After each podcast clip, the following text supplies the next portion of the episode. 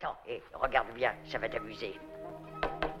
Une citrouille, deux potirons, trois courges, deux potimarrons. Ce qu'ils découvrirent les stupéfia. Une maison, mais pas une maison ordinaire. Une maison tout en bonbons. Alors aujourd'hui, vous nous parlez des bienfaits euh, du thé et autres infusions. Alors justement, pour commencer, quelle est la différence entre le thé, les tisanes ou les infusions? Et un peu de vitriol Non Oui D'abord, souvent, euh, une femme peut être vue comme une sorcière sans que le mot soit prononcé. Les cartes aux pommes, c'est ce que les hommes préfèrent dans tous les pays. Et faites avec de belles pommes, comme celle-ci.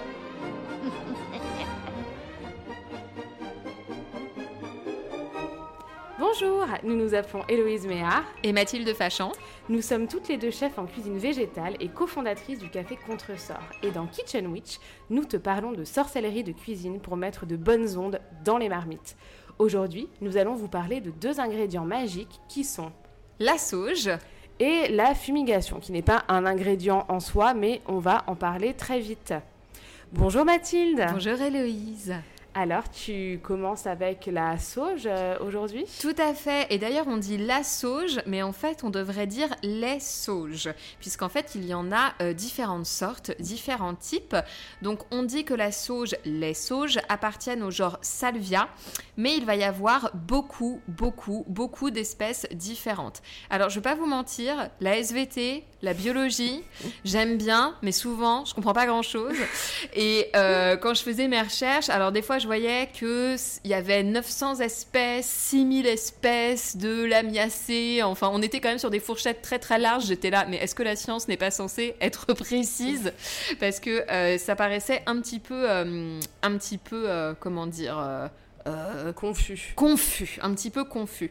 Mais en tout cas, donc les sauges appartiennent à la famille des lamiacées. Ça, c'est un mot qu'on va souvent vous répéter ici, puisqu'il y a beaucoup euh, de plantes qu'on utilise en sorcellerie et qui appartiennent aux lamiacées.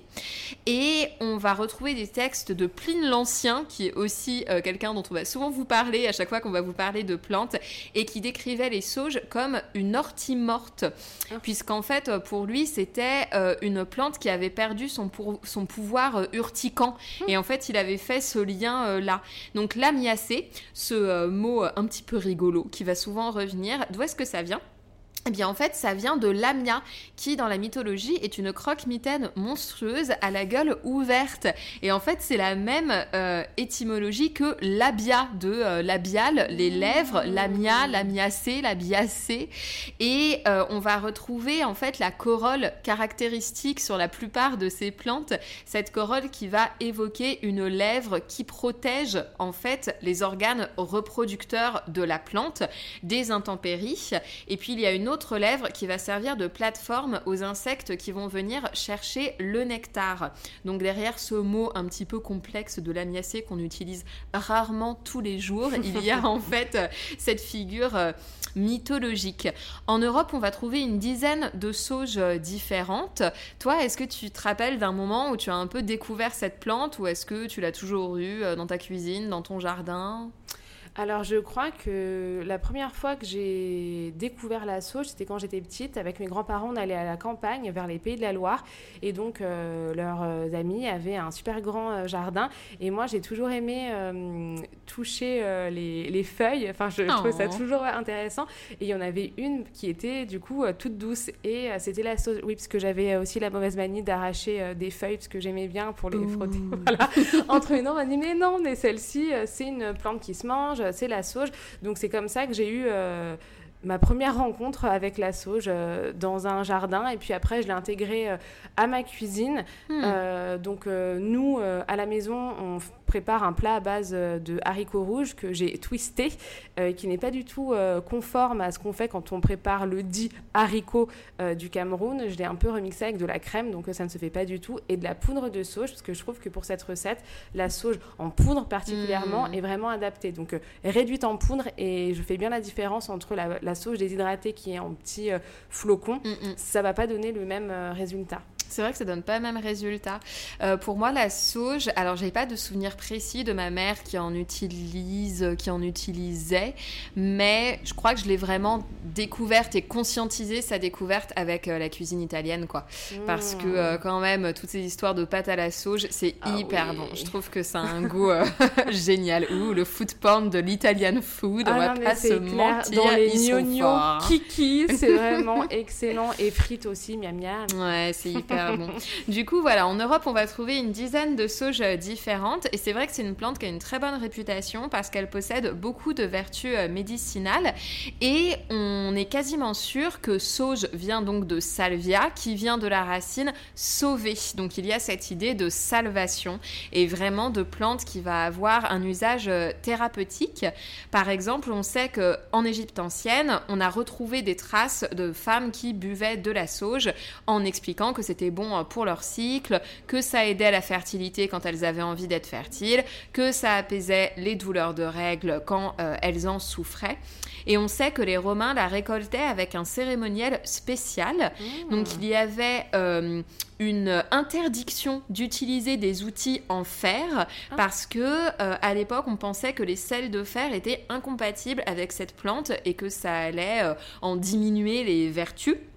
Et donc il y avait euh, vraiment tout un cérémoniel avec un sacrifice au préalable, euh, avec euh, du pain et du vin aussi qui allait être consacré. Et les personnes portaient une tenue spéciale, alors je cite, en tunique blanche, pieds nus et bien lavés. Et euh, l'idée c'était d'utiliser cette plante avec des huiles essentielles ou comme tonique ou contre les morsures d'insectes ou de serpents, mais également contre les verrues, donc plutôt un, un usage aussi Local. dermato. Exactement, ouais, c'est ça, d'application locale, euh, d'application directement sur la peau. Alors moi j'ai envie de euh, lancer cette mode de être hyper bien sapé pour aller dans le jardin. Je trouve ça incroyable. En tant que fan de culture drague, je pense qu'il y a un truc à aller creuser, quoi. Alors, mais c'est complètement ce que j'allais te dire. Il faut que je me trouve un drap blanc. euh, Je n'en ai pas pour aller récolter la sauge et que je vous fasse une belle photo de moi cueillant la sauge pieds nus, sans outils de fer dans mon jardin. On adore, on adhère. Category is? Bring It to the Runway. Category is stars, statements, and legends. Euh, au Moyen Âge, la plante, elle reste très populaire et euh, cette popularité, elle va continuer. Alors on dit que Louis XIV en était friand aussi euh, de la sauge. Bon après c'est toujours pareil, hein, ce genre de truc. euh, voilà, je vous, je vous laisse les, les- les goûts des monarques, n'est-ce pas, en termes de sources. C'est toujours intéressant. Complètement. Euh, Et à ce propos, je vous invite à aller voir les histories de Pauline Darlet, donc Tout sur à son fait. compte Instagram, qui en a fait une pas mal sur Louis XIV. Donc j'étais pas au courant pour la sauge. Peut-être qu'elle pourra nous en dire plus. En tout cas, je sais qu'il était fan visiblement de petits pois. Exactement. Bonjour Pauline, tu es notre autorité en la matière. Tu es notre Stéphane Bern euh, improved. Et euh, euh, ça a été, enfin voilà, donc la popularité euh, de la sauge n'a jamais démenti. Et notamment elle est utilisée dans ce qu'on appelle l'eau d'arquebuse, qui est donc une eau utilisée en cas de blessure par arme à feu. Et dont on pense que la recette officielle, mais il y avait sûrement des versions avant, mais la recette officielle alors a été mise au point en 1857 par le frère Emmanuel qui était frère mariste dans la Loire. Et donc la sauge en fait partie euh, de- des ingrédients de cette fameuse eau d'arquebuse puisque, et je me suis dit ça justement en- sur cette anecdote, c'est vrai qu'à partir du moment où il y a eu des armes à feu, bah, en fait il y a eu des blessures aussi typiques euh, des armes à feu où il a fallu euh, s'adapter pour euh, vite réussir à, ouais, à adapter les remèdes, adapter les pansements, etc. à des blessures par balle qui sont pas tout à fait la même chose qu'une blessure par pic, par lance, par épée, etc. On sait aussi que la sauge, elle a été importante dans le commerce entre la Chine et la Hollande, avec des trocs de thé contre sauge. Donc vous vous souvenez de notre euh, épisode sur le thé, le premier euh, épisode sur la divination par le thé. Et donc euh, il y avait aussi ce, ce fameux troc de thé contre sauge. Et au XVIIIe siècle, euh, en Europe, mais également dans d'autres pays du monde, on trouve des traces de personnes qui roulaient la sauge comme une cigarette. Et justement, qui disaient, mais je fume ça parce que ça m'aide pour mes problèmes respiratoires. Donc en plus, il n'y avait pas du tout cette idée de, ah, je fume parce que euh, c'est la déglingue. Voilà. Mais c'était vraiment cette idée de, non, non, mais je fume ça parce que ça m'aide euh, à mieux respirer, euh, ça aide ma gorge, ça aide mes poumons. Et donc, il n'y a pas que les populations natives américaines qui fument euh, la sauge. Euh, c'est quelque chose qui a l'air assez universel, en fait, qu'on retrouve un peu dans tous les pays où il y a quand même de la culture euh, de sauge. Et je pense que c'est bien, justement, de revenir là-dessus pour se dire que tous les types de sauge ne poussent pas au même endroit, mais on va revenir sur quelques sauges dont vous allez sûrement entendre parler si vous continuez dans cette voie, de vous intéresser aux plantes, etc. Alors, notamment, moi j'ai appris quelque chose qui Ah. m'a euh, mind blown, c'est que les graines de chia, les fameuses graines de chia que vous mangez dans les coffee shops vegan et un peu bobo, euh, qui vont vous permettre d'avoir cette texture un peu, un peu visqueuse ou des fois un peu moelleuse dans les gâteaux, etc., qui sont censés remplacer les œufs, c'est de la sauge. Et alors ça, j'ai trouvé ça complètement incroyable. Donc ça s'appelle la salva hispanica. Et donc ce sont des graines de sauge locales qui étaient cultivées notamment par les Aztèques et euh, les Mayas. Et c'était la troisième source alimentaire après le blé et le maïs. Oh. Et au fur et à mesure, ça a disparu parce que c'était la première monnaie d'échange et un ingrédient de rituel. Et donc, ça a disparu pour des raisons politiques et religieuses dues à la colonisation. Euh, parce que, bah, euh, voilà, alors il y a dû avoir, après, je vous laisserai aller regarder sur tous les, les, les événements. Soit ça a été interdit par les colons, euh, soit c'est les populations elles-mêmes qui, à un moment, ont décidé de s'en débarrasser parce que ça leur posait trop de problèmes, en fait. Et j'ai trouvé ça assez fascinant, cette histoire. Mais complètement. Moi, je pensais, enfin, je savais que c'était la même famille que la menthe, et du coup, je pensais que c'était une sorte euh, de menthe, mais euh, finalement, euh, non. Mais c'est donc, euh, de toute façon, c'est encore nos fameux lamiacées, donc. euh, Les fameux lamiacées. Donc, c'est en fait, au final, la moitié des plantes, everything is lamiacée, visiblement. Euh, vous avez bien sûr la sauge officinale, donc la Salvia officinalis. Alors, nous, par exemple, on en a pas mal en Alpes de Haute-Provence. Et euh, là-bas, ils font une eau de sauge avec macération des fleurs dans l'alcool. Et donc là, on est vraiment sur bah, de la sauge officinale, donc d'où son nom. Euh, on va plutôt l'utiliser pour ses effets thérapeutiques. Donc c'est des effets anti-inflammatoires, antioxydants, anti-cancer, antimicrobiens. Euh, ça vous donne l'intelligence de Thomas Pesquet, ça vous fait gagner au loto. Bref, ça améliore la mémoire et la sédation, ça aide à réguler le sucre et la graisse. Et c'est aussi une sauge qui participe à gérer les bouffées de chaleur et Ah, les bah, il faut, sueurs. Donc, on a quelqu'un ici qui a une ménopause extrêmement précoce. Et, et du coup, pour les bouffées de chaleur, ça pourrait aider. Euh, c'est vrai que ça participe donc à gérer euh, les bouffées euh, de chaleur. Et voilà, dès qu'on a des problèmes un peu de thyroïde, d'hormones, etc., c'est aussi quelque chose qui peut arriver avant la ménopause. Donc ça aide à gérer les sueurs grâce à des effets oestrogéniques. Et c'est la raison de sa présence dans beaucoup de tisanes qui sont censées aider aux douleurs de règles, aux douleurs euh, prémenstruelles. Alors attention, parce qu'en huile essentielle, c'est toxique à haute, euh, à haute dose. Et donc il faut faire très attention en cas de grossesse, en cas d'allaitement. Et plus généralement, avec les huiles essentielles, faites gaffe, par pitié, faites gaffe. Allez pas clair. vous brûler la peau avec les huiles essentielles. Très très mauvaise idée Consultez, les amis. consulter, allez voir des gens qui savent ce qu'ils font, c'est bien. Vous avez également la sauge sclarée, donc la Salvia sclarae. Alors elle, elle sème elle s'essème, pardon, très bien, et elle est considérée comme une plante envahissante aux États-Unis. Et euh, ça a des propriétés évidemment toujours très proches de la sauge officinale. On va l'utiliser en huile essentielle, analgésique, antimicrobienne, anti-inflammatoire, etc.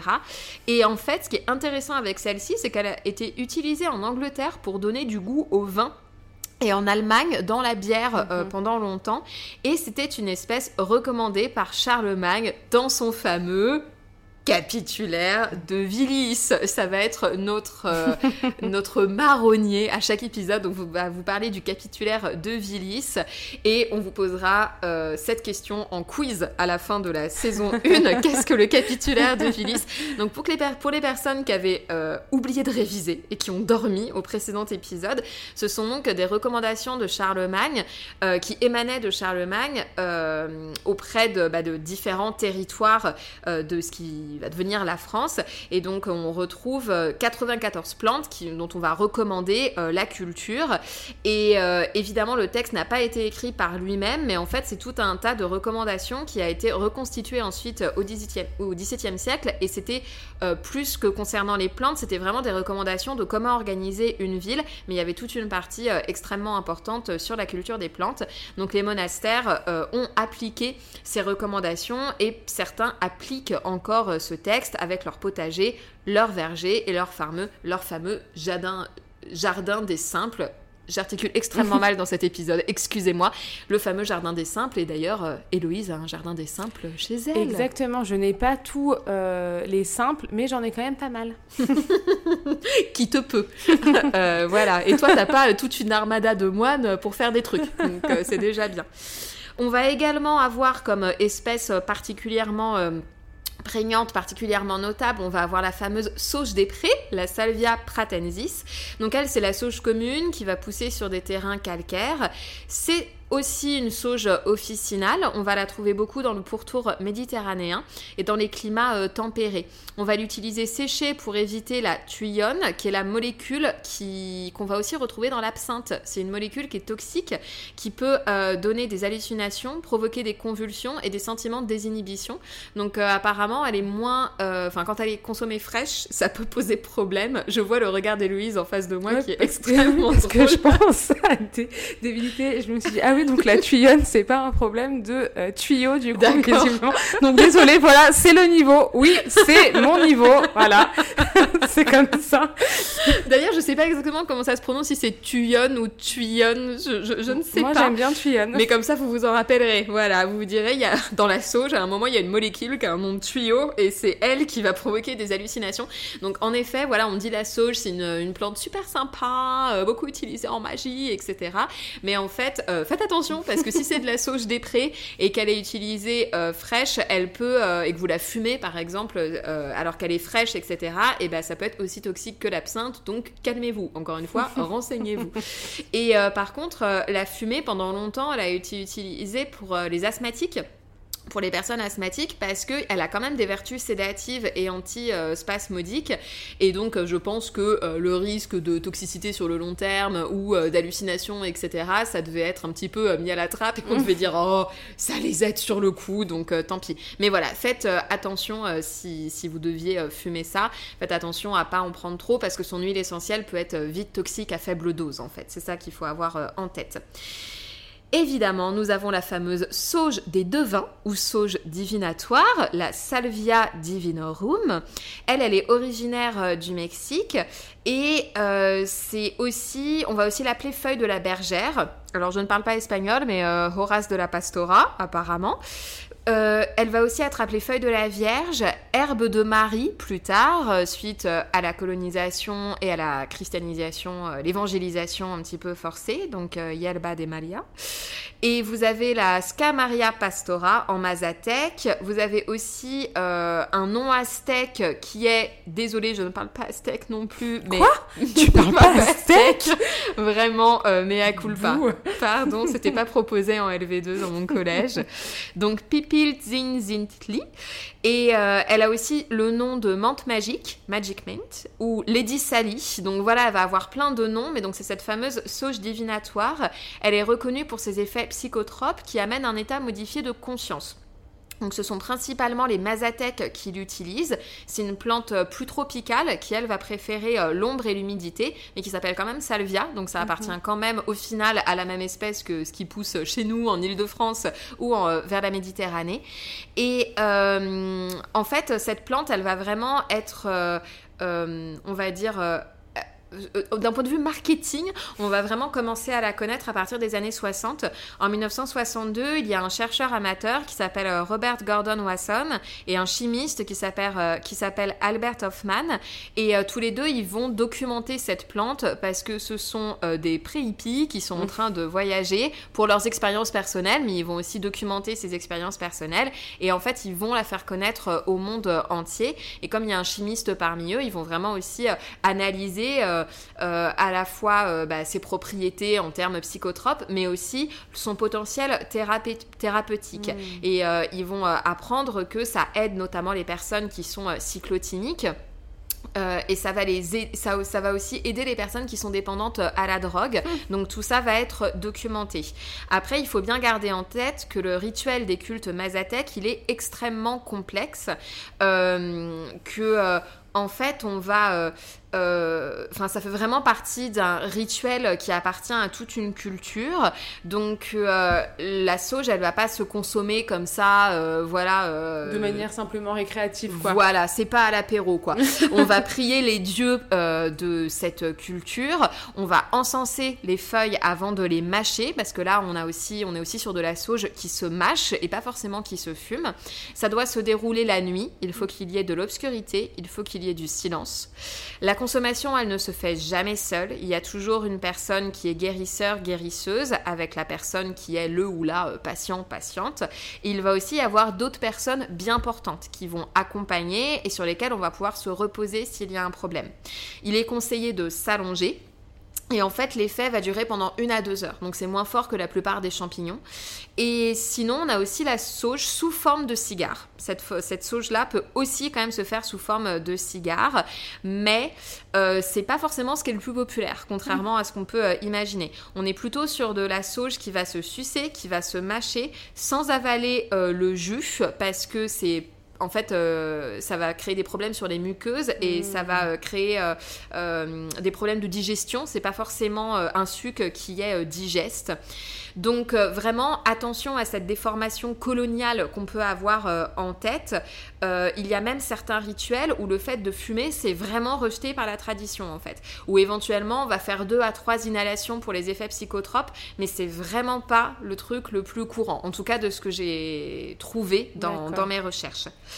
Ce qui nous amène donc à notre dernière sauge qu'on va présenter, la sauge blanche de Californie, la Salvia apiana, euh, qui pose donc un véritable problème actuellement parce que c'est la sauge la plus populaire euh, dans les milieux ésotériques et spirituels. Il y a en effet une cérémonie de la fumée qui appartient aux populations natives. Et évidemment il y a une énorme polémique puisqu'il y a des tribus qui résistent et qui survivent euh, à ce processus colonial qui est encore euh, en cours aujourd'hui. Et ces populations s'inquiètent parce que euh, généralement en plus cette sauge blanche elle est cueillie en milieu euh, naturel. Et donc il y a une surexploitation il y a une surcueillette. Donc méfiez-vous aussi parce que ça c'est important parce qu'on se dit ah oui en effet même des personnes qui ont conscience de ce problème-là vont se dire ah bah oui bah il y a des champs qui sont récupérés pour faire pousser de la sauge mais moi elle est cueillie à la main donc ça va. Je l'achète auprès de revendeurs mais qui font des revendeurs blancs et blanches et qui font très attention et non. Lol. non en fait. Euh, juste N'achetons plus cette fameuse sauge blanche de Californie euh, parce que c'est beaucoup trop polémique, c'est beaucoup trop euh, problématique. Je parle même pas de l'empreinte carbone, hein, je parle juste de euh, euh, tout ce que ça implique derrière. Même si on vous dit mais c'est en cueillette sauvage, euh, tout va bien, on se balade dans la nature, on les prend. Euh, c'est un tel niveau aujourd'hui, c'est en telle quantité que ça pose forcément problème au niveau de la faune et de la flore. Et ça veut forcément aussi dire qu'il y a des gens qui se baladent dans des territoires qui sont considérés comme sacrés, qui sont considérés comme appartenant à une culture, euh, qui essayent de survivre tant bien que mal, euh, et qui vient euh, la dénaturer en fait. Donc vraiment, faites attention à ça. Voilà, et baladez-vous par chez vous, il y a plein de plantes super et on a plein Mais de oui. sauges différentes en France. Et enfin voilà, les plantes, il n'y en a pas une qui vaut plus que l'autre, quoi. Exactement, exactement. Donc, euh, et puis bon, c'est quand même toujours aussi assez euh, ironique de se dire, euh, c'est super, euh, je vais amener des bonnes ondes chez moi. Oui, les bonnes ondes de la sauge, la sauge coloniale qui est en train clair. de mettre à plat ventre des tribus à qui on a déjà tout retiré et à qui on va aussi imposer ce commerce-là. Enfin, c'est. Non, mais ce serait tristement drôle de voir ça sur les bâtons de fumigation de sauge blanche, sauge coloniale. Alors, tu l'as ton bâton de sauge la coloniale sauge de la mondialisation, Mmh, ces bonnes odeurs de capitalisme qui se répandent chez moi. Ah, je me sens nouvelle. On va terminer avec euh, un rappel de la sauge euh, qui peut être utilisée en cuisine. Miam, Donc, miam. euh, miam miam miam, parce que c'est quand même le but de ce podcast. D'abord la politique et ensuite la boustifaille. Donc, les Romains et les Romaines associaient la sauge aux fèves et aux châtaignes. Ils la mangeaient aussi en salade. On va aussi avoir de super euh, euh, utilisations de la sauge avec l'orange et l'ananas parce que c'est vrai qu'avec les agrumes, de toute façon les plantes généralement ça fonctionne toujours très bien avec les agrumes, Complètement. que ce soit le romarin, le thym, euh, enfin ça fonctionne toujours très bien. Même la coriandre ou ce genre de, de plantes, ça fonctionne bien avec des fruits qui Mhm. sont comme ça très frais et un peu acides.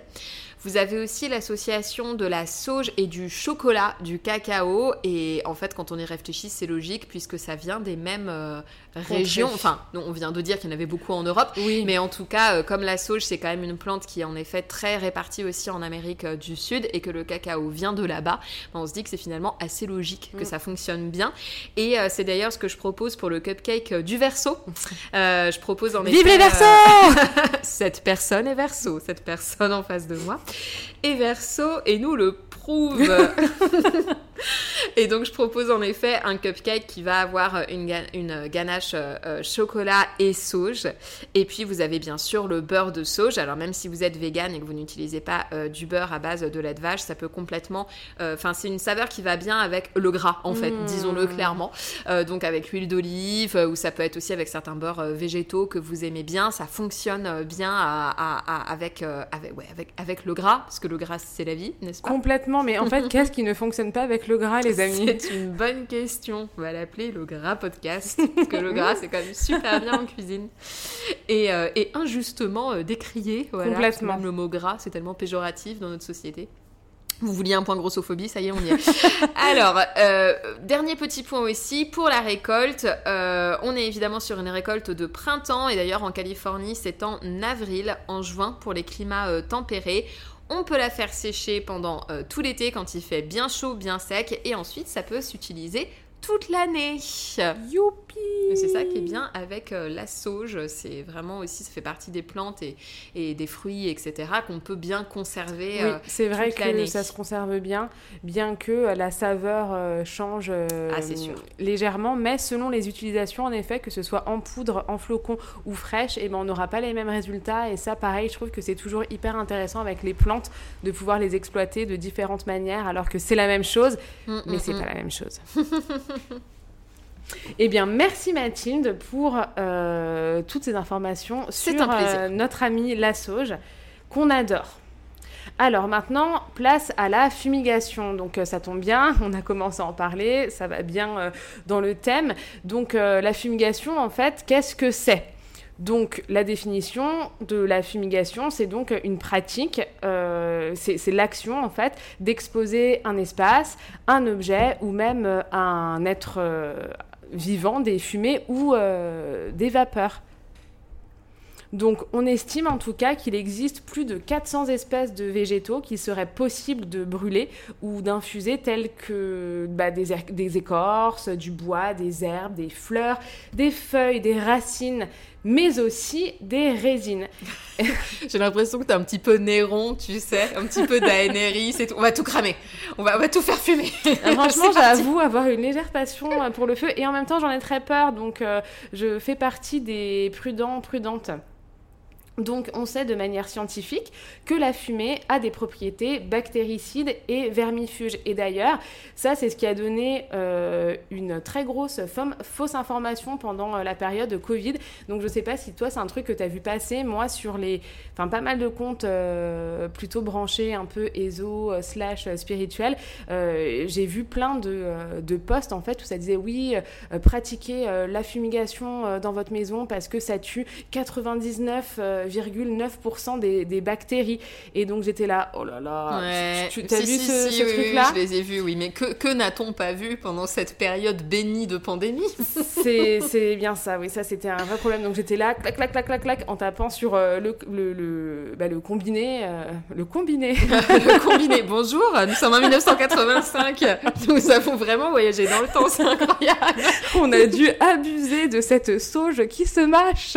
Non, on n'en a pas mangé euh, pour le coup, mais oui, donc ça c'est complètement faux. Par contre, c'est vrai qu'il y a eu euh, bah, une expérience euh, scientifique euh, qui montrait en effet que euh, la fumigation de sauge éliminait 99,9% euh, des bactéries présentes dans l'air, sauf que c'était une étude menée dans une chambre euh, en- Par la Sauge Compagnie. C'était une étude hyper objective. Non, je plaisante. Même je plaisante. pas vrai. C'était une sauge. euh, c'était une sauge. C'était une étude menée dans une chambre euh, euh, anaérobique. Donc, Mm. c'est-à-dire que en fait, le taux d'oxygène est maintenu à zéro. Donc, euh, forcément, Ah oui. plus facile pour éliminer les bactéries dans l'air quand il n'y en a euh, presque pas. Donc, et d'ailleurs, avant toute chose, c'est très important de bien aérer la pièce pendant ou après la fumigation. Hmm. Ne vous étouffez pas euh, dans la fumée, en fait. Euh, restez en vie, tout simplement. C'est mieux. Il y a plus de bactéries dans ma pièce, mais je meurs étouffée. Finalement, euh, tout Ah bah, ça élimine bien. tout, ça élimine tout. Donc pourquoi est-ce qu'on utilise la fumigation? Pourquoi est-ce qu'on a recours à cette méthode? Eh bien, c'est principalement pour purifier changer d'air et ce dans tous les sens du terme car euh, évidemment on change d'air bon bah voilà. Bye bye euh, bactéries bye bye euh, champignons euh, qui s'inhalent Burke on n'en veut pas. Mais c'est aussi supposé euh, nettoyer l'énergie d'un lieu d'une pièce ou d'une personne qui a besoin d'un bâton de fumigation et pour qui signalez-vous dans les commentaires on veut tout savoir. Ce qui, au passage, me rappelle cette petite vidéo hilarante que Farah de Think with Farah, qu'on embrasse, m'a envoyée récemment sur Instagram. On voyait euh, justement euh, une jeune femme euh, qui devait être anglo-saxonne, je Mhm. pense, et qui disait euh, Oui, c'est très drôle, j'étais en train de sauger toute ma maison et mes enfants me disent Maman, on n'arrive pas à respirer. bah évidemment, espèce de bande de démons. Oui, donc parfois, vous voyez, ça peut être très efficace. Les personnes qui toussent, repérez-les et essayez de les dégager de votre maison. Bon, quand ce sont Un des bon enfants, bah, c'est Oui, plus bah. compliqué. C'est ce que nous disent les films d'horreur, les démons dans les ans. C'est vrai. Et donc, du coup, de manière scienti- scientifique, comment est-ce que ça marche euh, exactement? Parce qu'il y a un truc scientifique.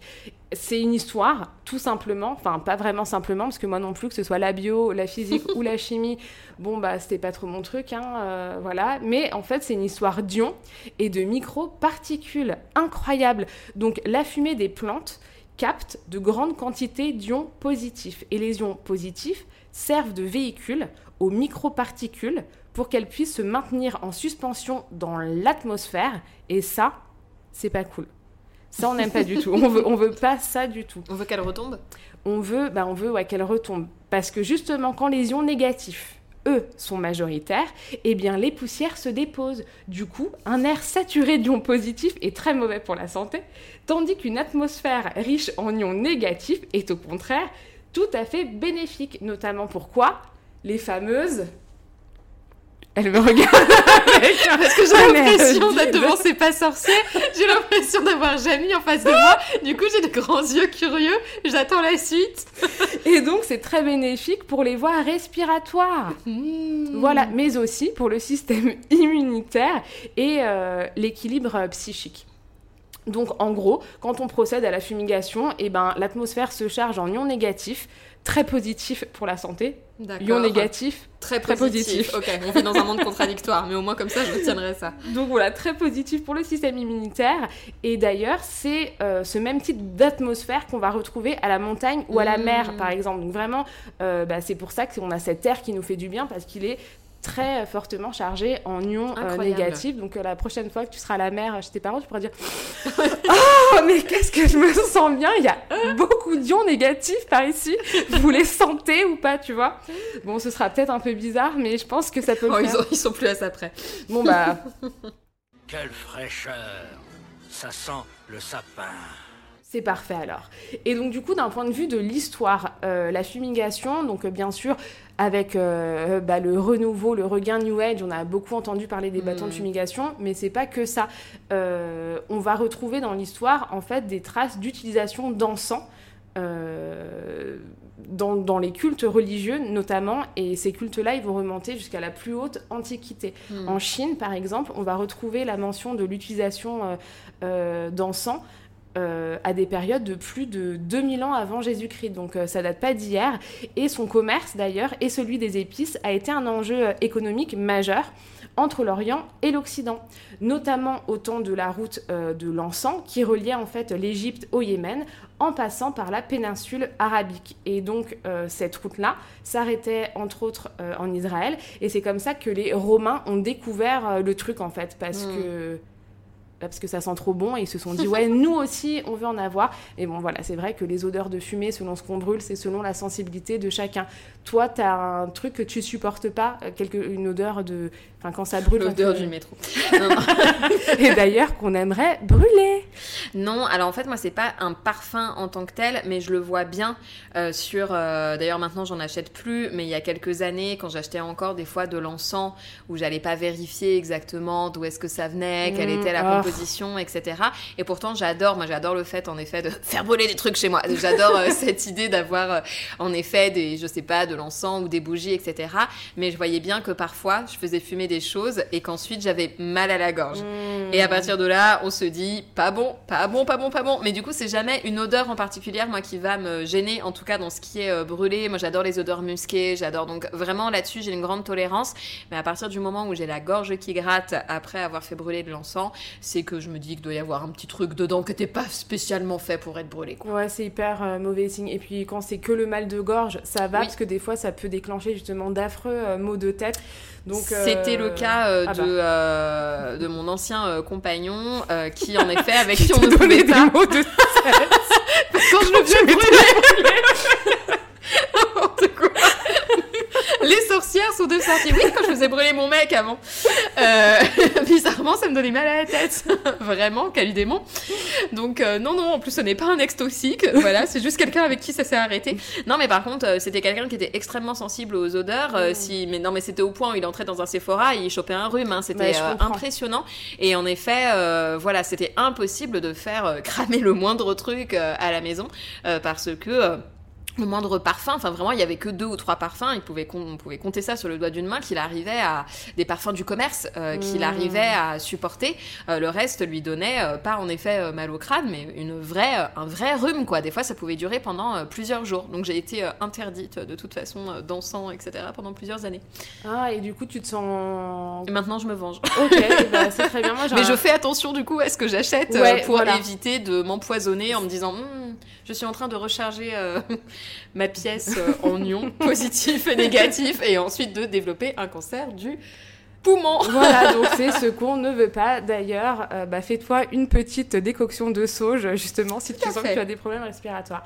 Donc pour revenir à la fumigation, euh, fun fact, le mot euh, parfum euh, d'ailleurs vient du latin per fumer, soit par la fumée, puisqu'il apparaîtrait que c'est grâce à la fumigation sacrée, rituelle ou médicinale, qu'on aurait inventé le parfum. Et à ce propos, notre bon vieux Wikipédia dit que le mot parfum est apparu tardivement dans la langue française. En fait, il n'y a aucune mention du parfum. Enfin, moi, quand j'ai vu la date, j'ai trouvé ça hallucinant. Aucune mention du parfum avant euh, 1528. What?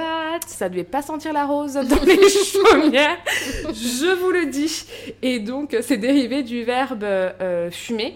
Euh, donc, euh, et, et- et donc, voilà, donc le mot parfum. J'avais jamais fait le rapprochement, mon dieu. Mais non, mais des fois, voilà, on, on réfléchit, c'est comme euh, le poteau rose, ce n'est pas un poteau euh, rose, c'est un pot au rose. Voilà, remerciez-moi en commentaire pour, pour celles qui ne le savaient pas. Donc oui, donc le mot parfum, c'est un dérivé euh, du verbe fumer. Et donc, euh, il, a d'abord évoqué en fait les substances euh, odoriférantes qui se brûlaient avant de prendre son sens actuel en fait au, XVIIe siècle. Mais du coup, de cette notion-là de d'embaumer, de parfumer, on en reparlera un peu plus tard. Avec euh, la fumigation. Donc, euh, la fumée, on va la retrouver aussi euh, principalement dans, les, dans les églises. On, la retrouve beaucoup, cette action de fumer dans les religions monothéistes. Et puis, donc, dans les cérémonies voilà, religieuses monothéistes, toujours, oui, c'est redondant, désolé. On sait que ça remonte aussi à plusieurs millénaires. Par exemple, l'encens est mentionné dans le, dans le Talmud, donc l'un des textes fondateurs du judaïsme, ainsi que dans la Bible, et ce, à... À combien de reprises, à ton avis, est mentionné euh, l'encens ou l'action de, fu- de fumiger des trucs? Ouais. Plus de 1000 Non, quand même pas. Calme-toi tout de suite. Plus de 50 Oui, il est mentionné quand même à plus de 170 reprises. Ah oui, D'après mes recherches, donc je n'ai pas lu euh, tous les textes ça en long, en large et en travers. Euh, merci Internet euh, pour ça. Et donc euh, voilà, il y a et donc alors par exemple une phrase au hasard tu feras encore un autel en bois d'acacia pour brûler de l'encens. Ça c'est dans l'Exode 30.1. Euh, on pourrait faire aussi un big up au roi mage avec l'or, la myrrhe et l'encens qui ont été euh, présentés aux petits euh, au petit Jésus. Donc en fait, dans l'Église, l'encens, euh, qu'est-ce que ça symbolise? Eh bien déjà, c'est la prière des fidèles qui monte euh, vers le ciel. Et ça, c'est une image qu'on retrouve aussi dans les psaumes. Je cite, Que ma prière devant toi s'élève comme un encens et mes mains comme l'offrande du soir. Donc ça, c'est dans les, dans les psaumes.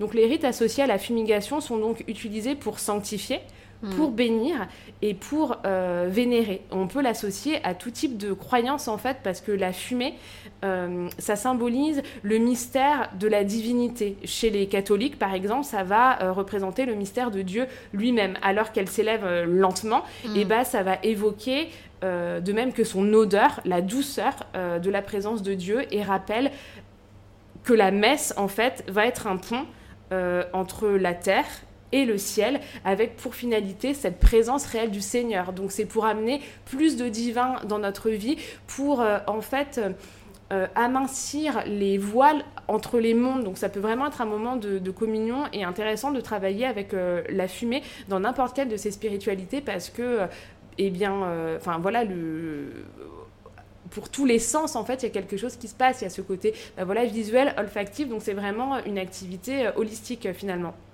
Donc, la fumée de l'encens, elle est également censée euh, symboliser l'intensité de notre foi et son parfum, la vertu chrétienne. Donc, euh, pendant euh, la procession d'entrée, au début de la messe, pour encenser l'autel et la croix, avant la proclamation de l'évangile, après que le pain et le vin ont été déposés sur l'autel, et on peut aussi encenser les, offrandes, donc la croix, l'autel, le prêtre, et puis enfin les fidèles.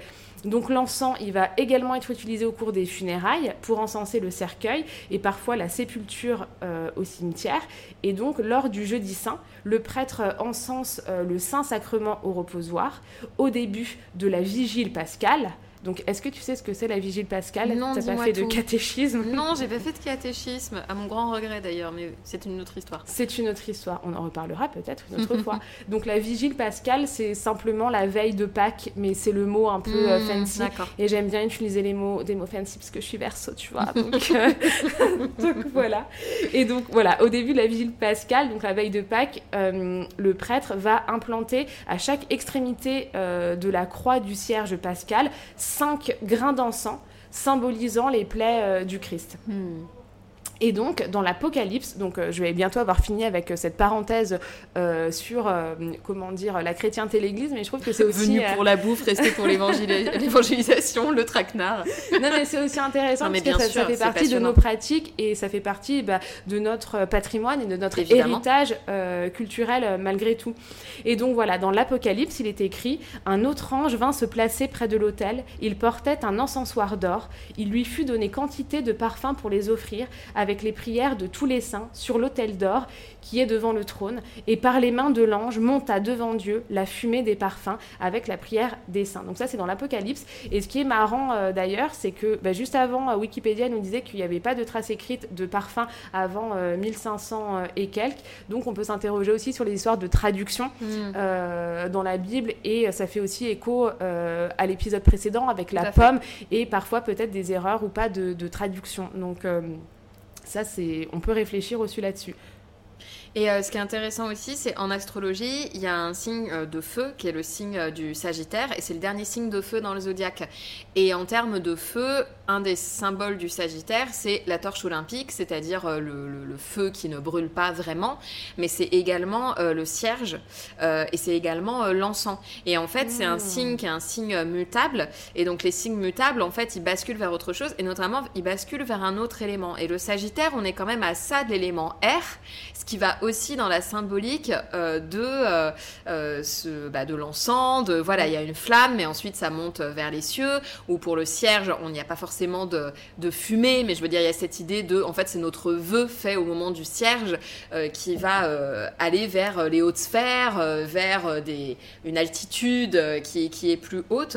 Donc on voit aussi ce lien-là. Et le Sagittaire, c'est un des grands signes de la spiritualité, et notamment de la spiritualité institutionnalisée, en fait, c'est-à-dire Ah. les temples, les églises les mosquées, la théologie, la philosophie euh, autour des textes sacrés, etc. C'est euh, le signe qui nous parle de ça et qui nous parle de recherche de vérité universelle en fait. Donc c'est pour ça qu'on est à la fois sur un signe de feu parce que ça parle d'affirmation de, ce en quoi on croit et de là où on va, euh, ce qui est quand même le cas de toutes les religions et de toutes les grandes croyances. Mais euh, en même temps, on est aussi sur un signe qui nous parle de connaissance et qui nous parle de mobilité. Et c'est pour ça que c'est un signe de feu qui tend vers l'élément euh, R. Et on est vraiment dans ce que tu viens de décrire. Hyper intéressant, merci pour ce, euh, cette parenthèse euh, sur le signe du euh, Sagittaire. Du coup, je m'interroge sur mes amis Sagittaires. Mm. Qu'est-ce qui n'a pas marché pour vous? Non, je plaisante. je plaisante. Oui, parce que l'autre partie du Sagittaire, c'est juste de faire la teuf, t'as qu'à d'être soin de soin, mais c'est encore autre chose. Donc, du coup, cette, euh, cette idée, et je pense à quelqu'un en particulier, mais. euh, qui se reconnaîtra. Voilà. Donc, euh, et ben finalement, voilà, cette notion de fumigation, c'est quelque chose qu'on va retrouver partout euh, dans le monde et partout on va retrouver des rites qui sont euh, associés euh, à cela. Donc, euh, on en parlait tout à l'heure, on en reparle, on en parle tout le temps, pas qu'on adore, mais on subit du coup parce que grâce ou à cause des pratiques New Age, on reparle à fond les ballons de la fumigation. Bah, c'est sûr que le rituel, c'est très sympa. Enfin, c'est toujours chouette de, de se créer des rituels et de ritualiser. Donc pour ça, on peut dire quelque part merci, mais quand même un peu de loin avec un bâton peut-être. Vraiment un merci du fond du cœur. non, mais d'avoir ce truc de, recréer bah, voilà, une forme de magie, une forme de spiritualité euh, euh, au, quotidien. euh, sauf que, bon, bah, le problème voilà, avec la sauge blanche, comme tu l'as dit, Salvia apiana, c'est que ça appartient aux natifs américains en fait. Et donc, bah, souvent, on voit en effet beaucoup d'aficionados et nadas du New Age qui vont l'utiliser à gogo. Alors en plus, avec la panoplie de la plume d'aigle euh, etc. Mais en fait, si on devait être au plus près de nos croyances, on fumigerait bah, notre bonne vieille sauge officinale avec une plume de pigeon. Ça paraît beaucoup plus En approprié. costume de vache du Limousin. Je pense que c'est plus près de nos régions. Exactement. Donc, euh, non, mais blague à part, en fait, on peut euh, fu- fumiger plein de choses, comme aussi du, du, du romarin. Donc, dans toutes les pratiques par-delà le monde, on va avoir toujours et encore cette idée de purification du corps, de purification euh, des lieux, euh, le fait de communiquer avec les esprits lors de rites de passage d'un état à un autre pour les, naissances, pour les décès, euh, tout ce qui va être associé bah, voilà, à des ouvertures et à des, des fermetures, finalement. En tout cas, voilà, arrêtez la sauge blanche, juste s'il vous plaît. Voilà, Ce sera le titre de ce podcast. Arrêtez de la cet sauge épisode. Cet épisode. Donc euh, voilà, après, euh, il y a aussi euh, une vision animiste en fait que je partage de par ma double culture, je dirais, avec cette idée que chaque chose a une vie, un esprit et un cœur. Ça me rappelle quelque chose, mais quoi? Je ne vois pas quoi.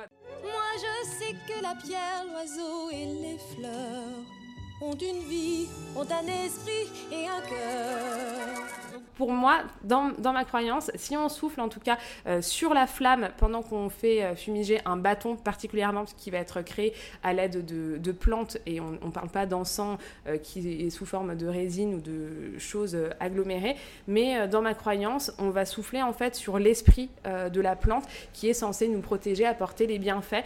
Donc moi, je conseille plutôt de... d'utiliser euh, un petit euh, thé-ventail euh, Mhm. ou un bout de feuille ou quelque chose comme ça. Et aussi, autre chose, pour, dans ma croyance personnelle, c'est qu'on n'arrête pas le bâton de fumigation, c'est-à-dire Mhm. qu'on le laisse euh, brûler. Donc en général, ça va s'arrêter au bout d'un moment. Il va pas devenir tout petit, sauf si vous le laissez devant euh, une fenêtre. Mais il y a cette notion aussi de laisser faire les choses et que ça Mhm. s'arrête quand ça doit s'arrêter. Donc évidemment, ne brûlez rien à côté euh, d'un rideau. Voilà, évitez tout type d'aérosol ou tout type d'explosif si vous en conservez chez vous. Les Sagittaires, je- c'est à vous que je parle. Non, je plaisante. En vrai, je n'ai vraiment rien contre les. euh, les Sagittaires. Donc, euh, on, va en retrouver bah, voilà, dans, dans des médecines différentes. En Ayurveda, par exemple, le curcuma, donc ce rhizome va être utilisé euh, à, brûler pour purifier des espaces, pour purifier, enfin pour passer au-dessus du corps. Et dans les traditions amazir, d'ailleurs, je vous invite à suivre le travail formidable de notre copine Linda Louchi, qui, bah, qui parle de ces spiritualisés amazir et de, de, la magie. Donc, on voit aussi beaucoup de le laurier fortement utilisé oh dans ces traditions, mais pas que. Donc, il y a toute une, une culture autour de, de la fumigation. Chez les Celtes, il y en avait aussi.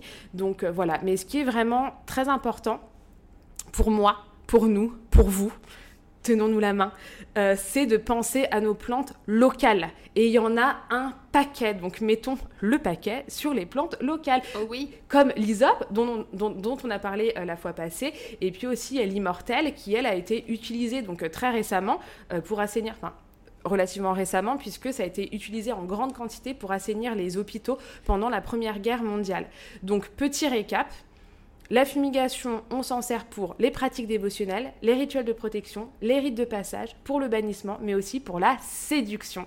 Euh, qu'est-ce que ça t'évoque? Enfin, si je te parle de fumigation et de séduction, est-ce que tu penses à quelque chose en particulier ah bah, Je pense au parfum qu'on va faire, euh, on va faire pchit, pchit, et je passe euh, dans les vapeurs de parfum pour euh, sentir bon pour la personne que j'ai envie euh, de séduire. Et puis, euh, en effet, mais c'est vrai qu'il y a une forme de sensualité aussi dans l'idée du parfum, du, du fumet, qu'on va retrouver en cuisine. D'ailleurs, j'étais en train de me dire ça quand tu disais parfum, j'étais, ah bah évidemment, fin, comme le fumet qui sort de la casserole, mais mhm. évidemment. et, et puis, c'est aussi, en effet, les odeurs aphrodisiaques, bah, c'est ce qu'on dit, quoi. Enfin, même quand on cherche un parfum, ah oui, celui-là, il est sexy parce que il y a une pointe de gingembre gingembre ou ce genre de choses. Donc euh, je vois tout de suite euh, vers où tu vas. Ou la rose, évidemment. Très bien, oui, la rose, évidemment. Et eh ben, il se trouve que euh, chez certaines populations, notamment en Afrique de l'Ouest, la fumigation va être très largement utilisée pour se parfumer, pour sentir bon. Et c'est une arme de séduction massive euh, pour euh, ces euh, jeunes femmes. Donc on va retrouver voilà, cette idée de, de, de, parfumer qui est toujours très présente, donc, notamment au Mali, où, où cet encens qui va nous servir à nous parfumer le, cœur, le corps, pardon, le corps, et parfumer les cœurs. Oh, c'est beau ce que je dis. alors pareil, je, je, ne sais pas, enfin je suis pas sûre des prononciations, mais donc au Mali, on l'appelle, je vous le lis comme, enfin je vous le dis comme ça, comme ça s'écrit, le le et au Sénégal, c'est le Tchouraye ou Tchouraï, je ne sais pas euh, si quelqu'un euh, sait. Euh, merci de nous faire une petite note en commentaire. Et donc en fait, ces, utilisations d'encens, ça fait partie de la toilette quotidienne. C'est associé à la coquetterie et c'est souvent ce qui est attendu d'une personne assignée femme à la naissance dans, dans ces sociétés-là. Et donc que ce soit finalement l'un ou l'autre, euh, enfin le Ousoulan ou le Tchouraïe euh, au Sénégal, euh, voilà, bien que la recette soit considérée secrète, on sait plus ou moins qu'il est composé bah, d'huile et de parfums, d'écorces odorantes, de fleurs et de résine. Donc particulièrement utilisé, bah, comme je vous disais, dans ces, deux pays. il est considéré comme, enfin c'est presque un, sortilège finalement qu'on pourrait lancé pour euh, ce qu'on appelle entre guillemets attacher son mari. Donc ça fait partie, euh, ah. ça ferait en tout cas partie des choses qui euh, rendraient les femmes, comment dire, irrésistibles aux hommes et plus particulièrement à leur mari, avec tout un, travail après de confection de l'encens, de recettes familiales qui sont transmises de mère en fille. Donc il y a aussi cette très belle idée de, bah, de, de l'héritage et de la transmission qu'on mm. peut retrouver à travers à travers cela. Et je trouve que c'est vraiment euh, hyper, euh, bah, hyper intéressant, hyper inspirant. Et donc, euh, en principe, ce qu'on va faire, c'est qu'on va déposer euh, une petite quantité d'encens sur un charbon ardent. On va euh, être vêtu euh, d'un pagne ou d'un boubou et placer en fait le charbon en dessous de soi pour que la fumée remonte et puisse nous embaumer entièrement des pieds à la tête. Donc voilà, vraiment se laisser envelopper de fumée. Donc il y a vraiment ce caractère très sensuel dont tu parlais, un petit peu mystique, magique qu'on peut retrouver. En tout cas moi c'est ce que ça, c'est ce que ça m'évoque. Put a spell on you.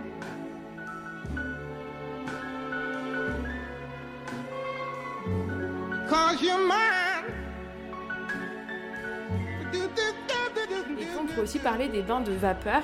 euh, ou de fumée. Moi, personnellement, j'ai déjà essayé bah, les bains de vapeur euh, encouragés par euh, euh, Gassira Tanaba, qui est une praticienne djiboutienne qui va utiliser ben, tout un tas de, rituels à base de plantes, notamment. Donc ça, les vapeurs de siège, qui sont très bien pour les personnes assignées femmes, mais pas que.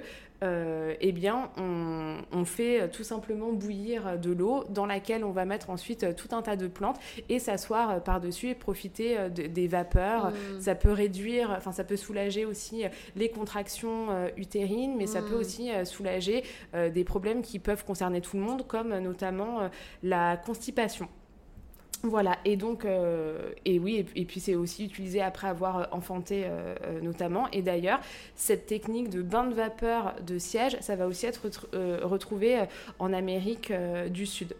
Donc, est-ce que toi, tu as déjà essayé une, ça, un petit bain de vapeur, une petite fumigation, un petit truc? Est-ce que ça te donne envie? Est-ce que ça t'inspire? Est-ce que Ah ça bah te fait- oui, complètement. Et puis je pense que comme beaucoup de gens, bah, je l'ai déjà fait plutôt pour les rhumes, en fait. Mmh, voilà, d'utiliser ce genre de voilà de plantes ou de, de mélange de plantes souvent euh, pour euh, voilà faire cette espèce de bain de vapeur euh, qui vient dégager les voies respiratoires. C'est quand même un des, des- des petits plaisirs satisfaisants de la vie quand on a le nez un peu bouché, qu'on fait un bain de vapeur et qu'on est là. Ah mon dieu, à nouveau, mes narines sont libres. C'est vrai. Alors maintenant, on va passer à un petit fun fact euh, sorcellerie. Euh, on raconte, donc on, bah, c'est toujours la même histoire. hein. On, euh, il paraît que c'est un con, mais je ne on, on raconte d'après euh, le folklore euh, français et d'où, à vrai dire, je saurais même pas dire, mais que euh, dans euh, que les sorcières avaient aussi recours, euh, bien sûr, à la fumigation. Et donc, euh, dans la fumigation sorcière, il y avait plusieurs plantes dont l'agrumoine, Agrimonis euh, eupatoria, qui, euh, paraît-il, empêchait les gens de se réveiller après qu'on les euh, fumigé. Donc, allez hop, petit mari, un coup de fumigation et fait dodo. Pratique pour aller faire euh, bah, le sabbat avec ses pincos à poil sous la pleine lune. Ah, ça c'est mon genre de soirée.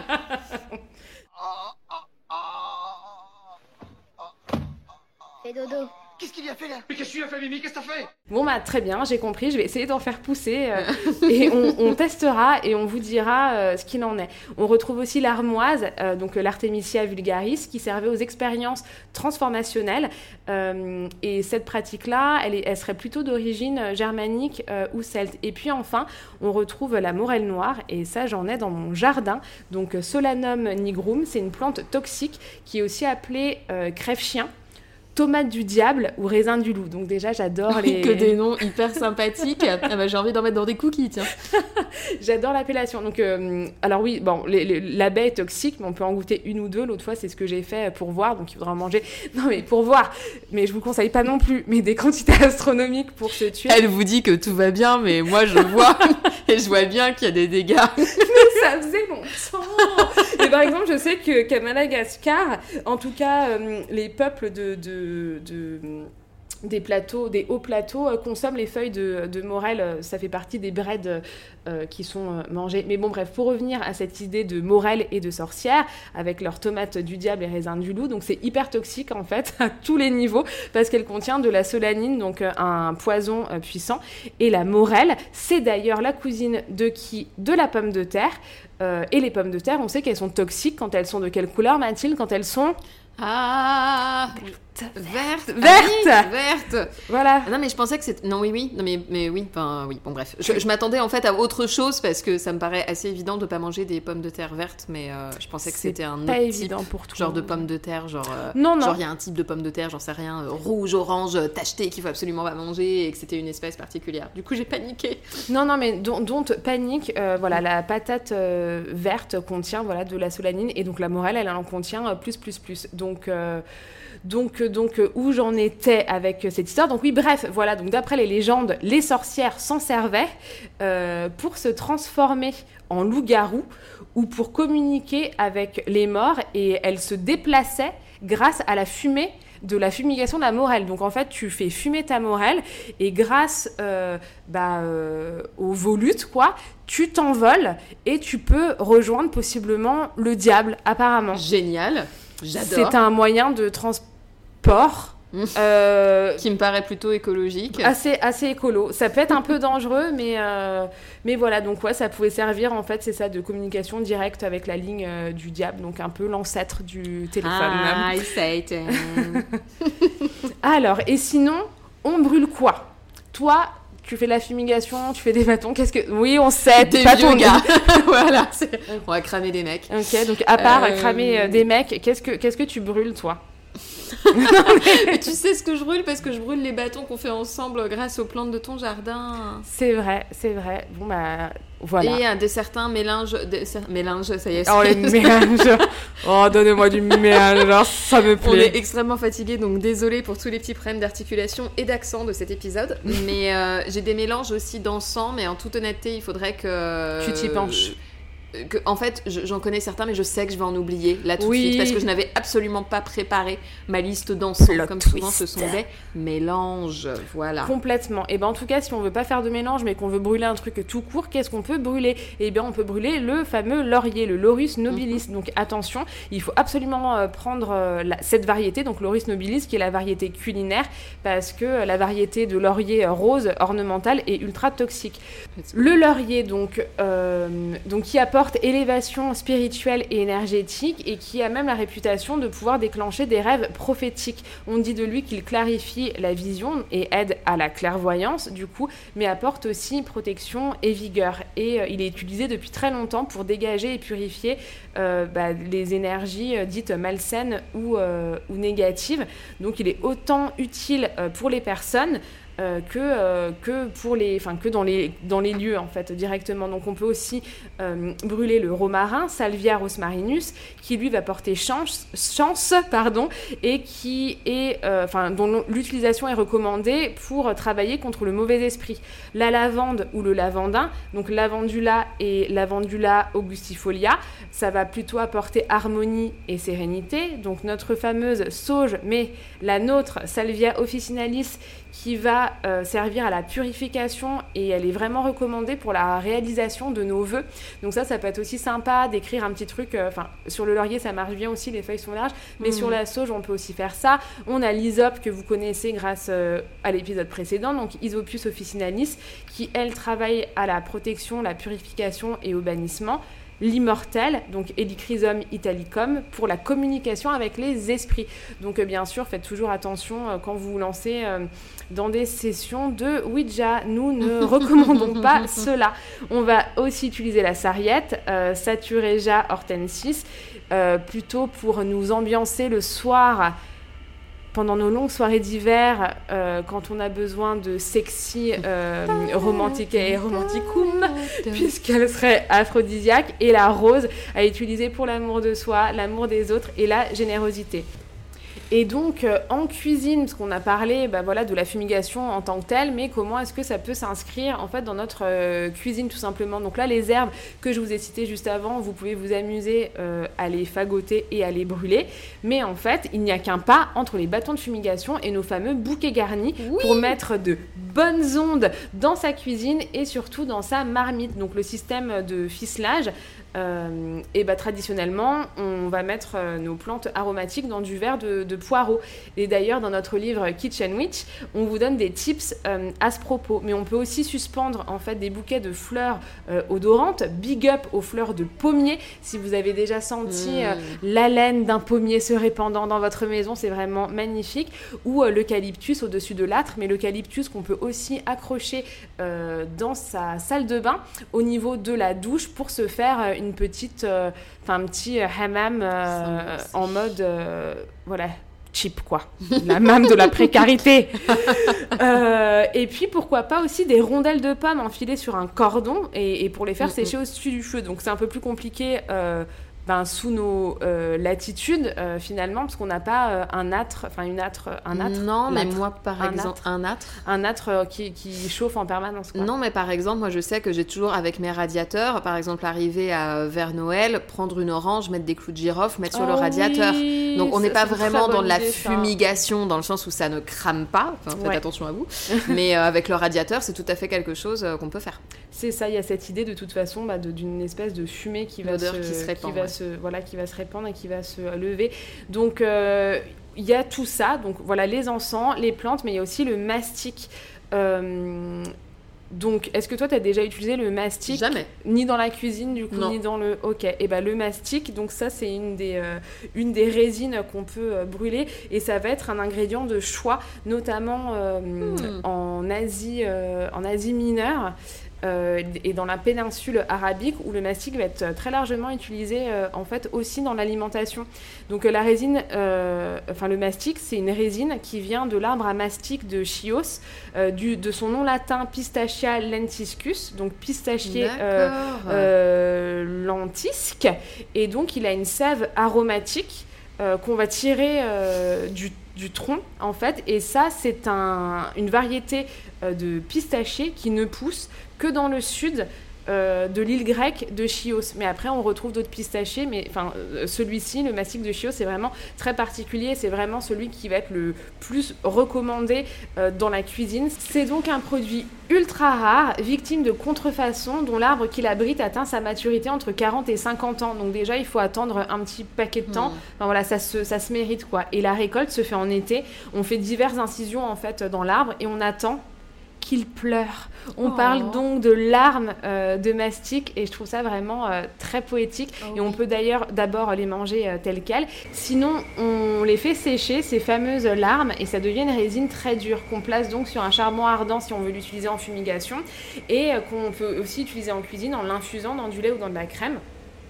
Et d'ailleurs, plus il est froid et plus ce sera facile de le réduire en poudre. Donc on va le mettre au congélateur en fait, et puis après le mixer euh, ou euh, l'écraser à l'aide euh, d'un mortier. Et puis au niveau de la saveur, ça commence par une certaine amertume en fait, avant de, pouvoir avoir en bouche une certaine saveur un peu suave qui va rappeler le goût d'un miel qui serait légèrement mentholé. Parfois on peut avoir quelques notes de vanille, donc c'est assez intéressant. Il y a une pâtisserie Maison Aleph située rue de la Verrerie, donc c'est vers le de euh, comment dire, vers de le centre Rivoli, de Paris, tout ça. ouais. Voilà, qui propose euh, des euh, pâtisseries qui sont en fait un mix en fait entre la pâtisserie levantine et la pâtisserie française. Et elle a notamment ce qu'elle appelle des mille et une feuilles Mm. à base de mastic. Et je recommande vraiment, c'est très savoureux et, et ça, et ça change en fait. Et donc, bah voilà, ce, ce fameux mastic est traditionnellement employé depuis les temps médiévaux comme un remède, enfin comme le remède le plus na- naturel et le plus efficace contre les euh, brûlures euh, d'estomac et euh, bah, les, reflux gastro-œstrophagiens. Donc, et donc, les étonnantes propriétés de la résine de mastic sont aujourd'hui reconnues scientifiquement, parce que des fois, on utilise des trucs et bon, on sait pas trop si c'est de l'ordre de la croyance ou si ça marche. Et ben là, ça marche. Donc, même à faible dose, en fait, le mastic de Chios protège les cellules de l'estomac tout en diminuant l'apparition des remontées acides et des ballonnements. Oui, euh, je devrais faire des pubs pour ce genre de truc. Je vois que ça me va très bien. Et donc, on va finir avec la fumée en cuisine, parce qu'on sait aussi que la fumaison a servi depuis la nuit des temps à la conservation des aliments et aussi évidemment pour leur donner un petit goût, un petit truc en plus. Donc, toi, c'est quoi ton top 3 des aliments fumés? Si, si, si tu as un top 3 ou euh, parce que je sais que tu adores les trucs fumés. J'adore les trucs fumés, mais en fait, j'adore la fumée en règle générale. Désolée, j'ai pas de top 3, juste mais- Ok. mettez-moi de la fumée partout, Partout. en fait. Ouais, ouais, désolée. Ok, mais non, mais c'est très, c'est très bien. Donc, euh, bah, je vais déjà parler, enfin de, alors euh, nous au Café Contresort, on a une alimentation, enfin une, une carte qui est complètement végétalienne. Mais il faut savoir qu'en effet, la fumée, ça a d'abord euh, servi euh, à conserver les aliments, euh, les aliments carnés. Et donc, pour la fumaison des aliments carnés, c'était tout un rituel. On devait respecter quatre étapes. bah, obligatoirement pour que ça puisse se conserver et, rester dans le temps. Parce que là, c'était de l'ordre hein, de, de la survie. On n'avait pas le temps de, de chasser un, je ne sais pas, un truc, un animal pour le manger tous les jours. Enfin voilà, il fallait quand même, une fois que, c'est, que l'animal euh, était euh, abattu, ben, il fallait quand même euh, rendre grâce et ne pas... euh, bah, profiter en fait de, de tout l'animal, donc euh, l'honorer aussi euh, jusqu'au bout. Et, et, donc, bon, bien sûr, le terme de honorer, ça peut paraître spécifique, donc ça, c'est encore toute une histoire, mais aujourd'hui, on n'a plus besoin évidemment de consommer euh, des animaux, mais je trouvais que c'était quand même intéressant de parler de ça euh, parce que ça fait vraiment partie euh, de l'histoire de la fumigation en cuisine. Donc il y avait nos fameuses quatre étapes qui sont le saumurage, c'est-à-dire l'action de placer des aliments dans un bain de sel et de sucre additionné de certaines épices euh, ou certaines herbes selon les méthodes de préparation. Et cette étape, elle va servir en fait à attendrir les chairs, mais pas que. En effet, pendant la fumaison, la chaleur en fait euh, va aider malheureusement à la prolifération des bactéries et à la putréfaction des chairs. Donc la salaison, elle, euh, oui, donc pardon, donc on avait cette, ce saumurage et la salaison, le fait que ce soit euh, euh, salé, donc dans cette eau salée, ça avait tendance à déshydrater les chairs euh, pour avoir une action antibactérienne et antifongique sur la viande. Donc c'est un espèce de truc de back and forth, de euh, d'aller-retour enfin, entre tous ces processus euh, comment dire euh, chimiques et je trouve ça hyper euh, hyper intéressant. Et puis après on avait l'étape du dessalage pour faire exactement ce que son nom euh, indique hein. donc on dessale euh, les, produits carnés donc on rince les aliments à l'eau claire. Et venait enfin l'étape du, sé- du séchage c'est difficile à dire pour moi. On vient essuyer la viande en absorbant euh, l'excédent euh, d'eau et on la faisait sécher pendant au moins une heure selon les morceaux avant de procéder à notre fameux euh, fumage. Donc cette étape, elle permet en, en quelque sorte à la viande de croûter et de durcir en favorisant en fait la bonne prise du fumage. C'est ça qui va garantir ce bon côté, euh, enfin le- ce côté fumé. Et donc euh, bah, il faut savoir qu'on peut faire aussi bien des fumages à chaud qu'à froid, sachant que le but en fait c'est qu'il y ait une action lente et régulière euh, pour Mm. que ça fonctionne bien. C'est pas une grosse flamme, c'est vraiment tout un travail. C'est c'est encore une fois de l'ordre euh, bah, de, de, de, de préparation rituelle, pas au sens de rituel forcément magique, mais il y a des étapes à, à, à respecter, un temps. euh, imparti pour que tout, euh, pour que tout euh, fonctionne bien quoi. Et puis nous, chez nous, on peut aussi utiliser euh, du foin dans des grosses marmites et l'enflammer et refermer le couvercle si on veut ajouter une saveur champêtre à nos plats. On peut aussi utiliser des fumoirs du commerce comme ceux que nous utilisons nous-mêmes bah, au café contresort pour nos fameuses potions médicinales comme le banana cadabra où il suffit de mettre en fait des copeaux de bois ou des herbes aromatiques dans l'endroit prévu à cet effet et puis on l'enflamme Donc pareil en fait en fonction des herbes ou du bois qu'on choisit, on peut travailler euh, avec intention et on peut fumer euh, à peu près tout en fait. Donc on peut fumer des légumes, des fruits, des boissons, des fromages, qu'ils soient euh, végétaux ou non. Et spoiler alerte, il existe aussi ce qu'on appelle de la fumée liquide qui est pas mal utilisée dans les milieux végétaliens notamment. Et il y en a justement dans notre fameux burrito. Et pour le coup, je me suis interrogée de comment en fait est produite cette fameuse fumée liquide puisque quand on utilise notre fumoir ben, parfois voilà je vois de la- de- de- du liquide en fait qui va, qui va sortir. Et bah la fumée liquide c'est vraiment la résultante en fait euh, un à côté de la fumée classique. En fait lorsque le bois brûle il va produire évidemment de la fumée mais aussi de la vapeur. Et cette vapeur va retomber euh, sous la forme d'une eau qui a capturé euh, la fumée du fumoir. Et ce liquide est ensuite distillé pour en extraire les impuretés. Donc on le trouve sous l'appellation de euh, liquid smoke donc euh, eh bien voilà J'en ai terminé avec euh, cette histoire de, de fumigation. Moi, j'adore toutes les saveurs euh, fumées. Enfin, en fait, Ah moi ouais, aussi, j'adore tout ce qui est fumé, quoi. Donc, euh, donnez-moi des trucs fumés. Non, et puis c'est vrai que c'est un bon. euh, Un bon trick, une bonne astuce pour les personnes, par exemple, qui ont renoncé aux produits carnés. C'est vraiment, enfin moi je sais que ça me permet euh, vraiment de, de dépasser. euh, la, la viande ne me manque pas, mais par exemple euh, l'odeur de rôtisserie ou ce genre de Mmh. choses, bah j'y peux rien. C'est quelque chose qui active en moi ce truc du bon goût. euh, Ouais, c'est complètement umami. Voilà, même si, euh, enfin ça fait des années que j'ai pas mangé de viande et que je m'en passe euh, extrêmement bien. Et c'est vrai que la fumée, ça vient vraiment rajouter ce petit côté, le barbecue, etc. Complètement, Euh, hyper agréable. intéressant. C'est pour ça que voilà, la fumée liquide, ça peut être une très bonne euh, alternative en fait pour euh, celles qui le souhaitent.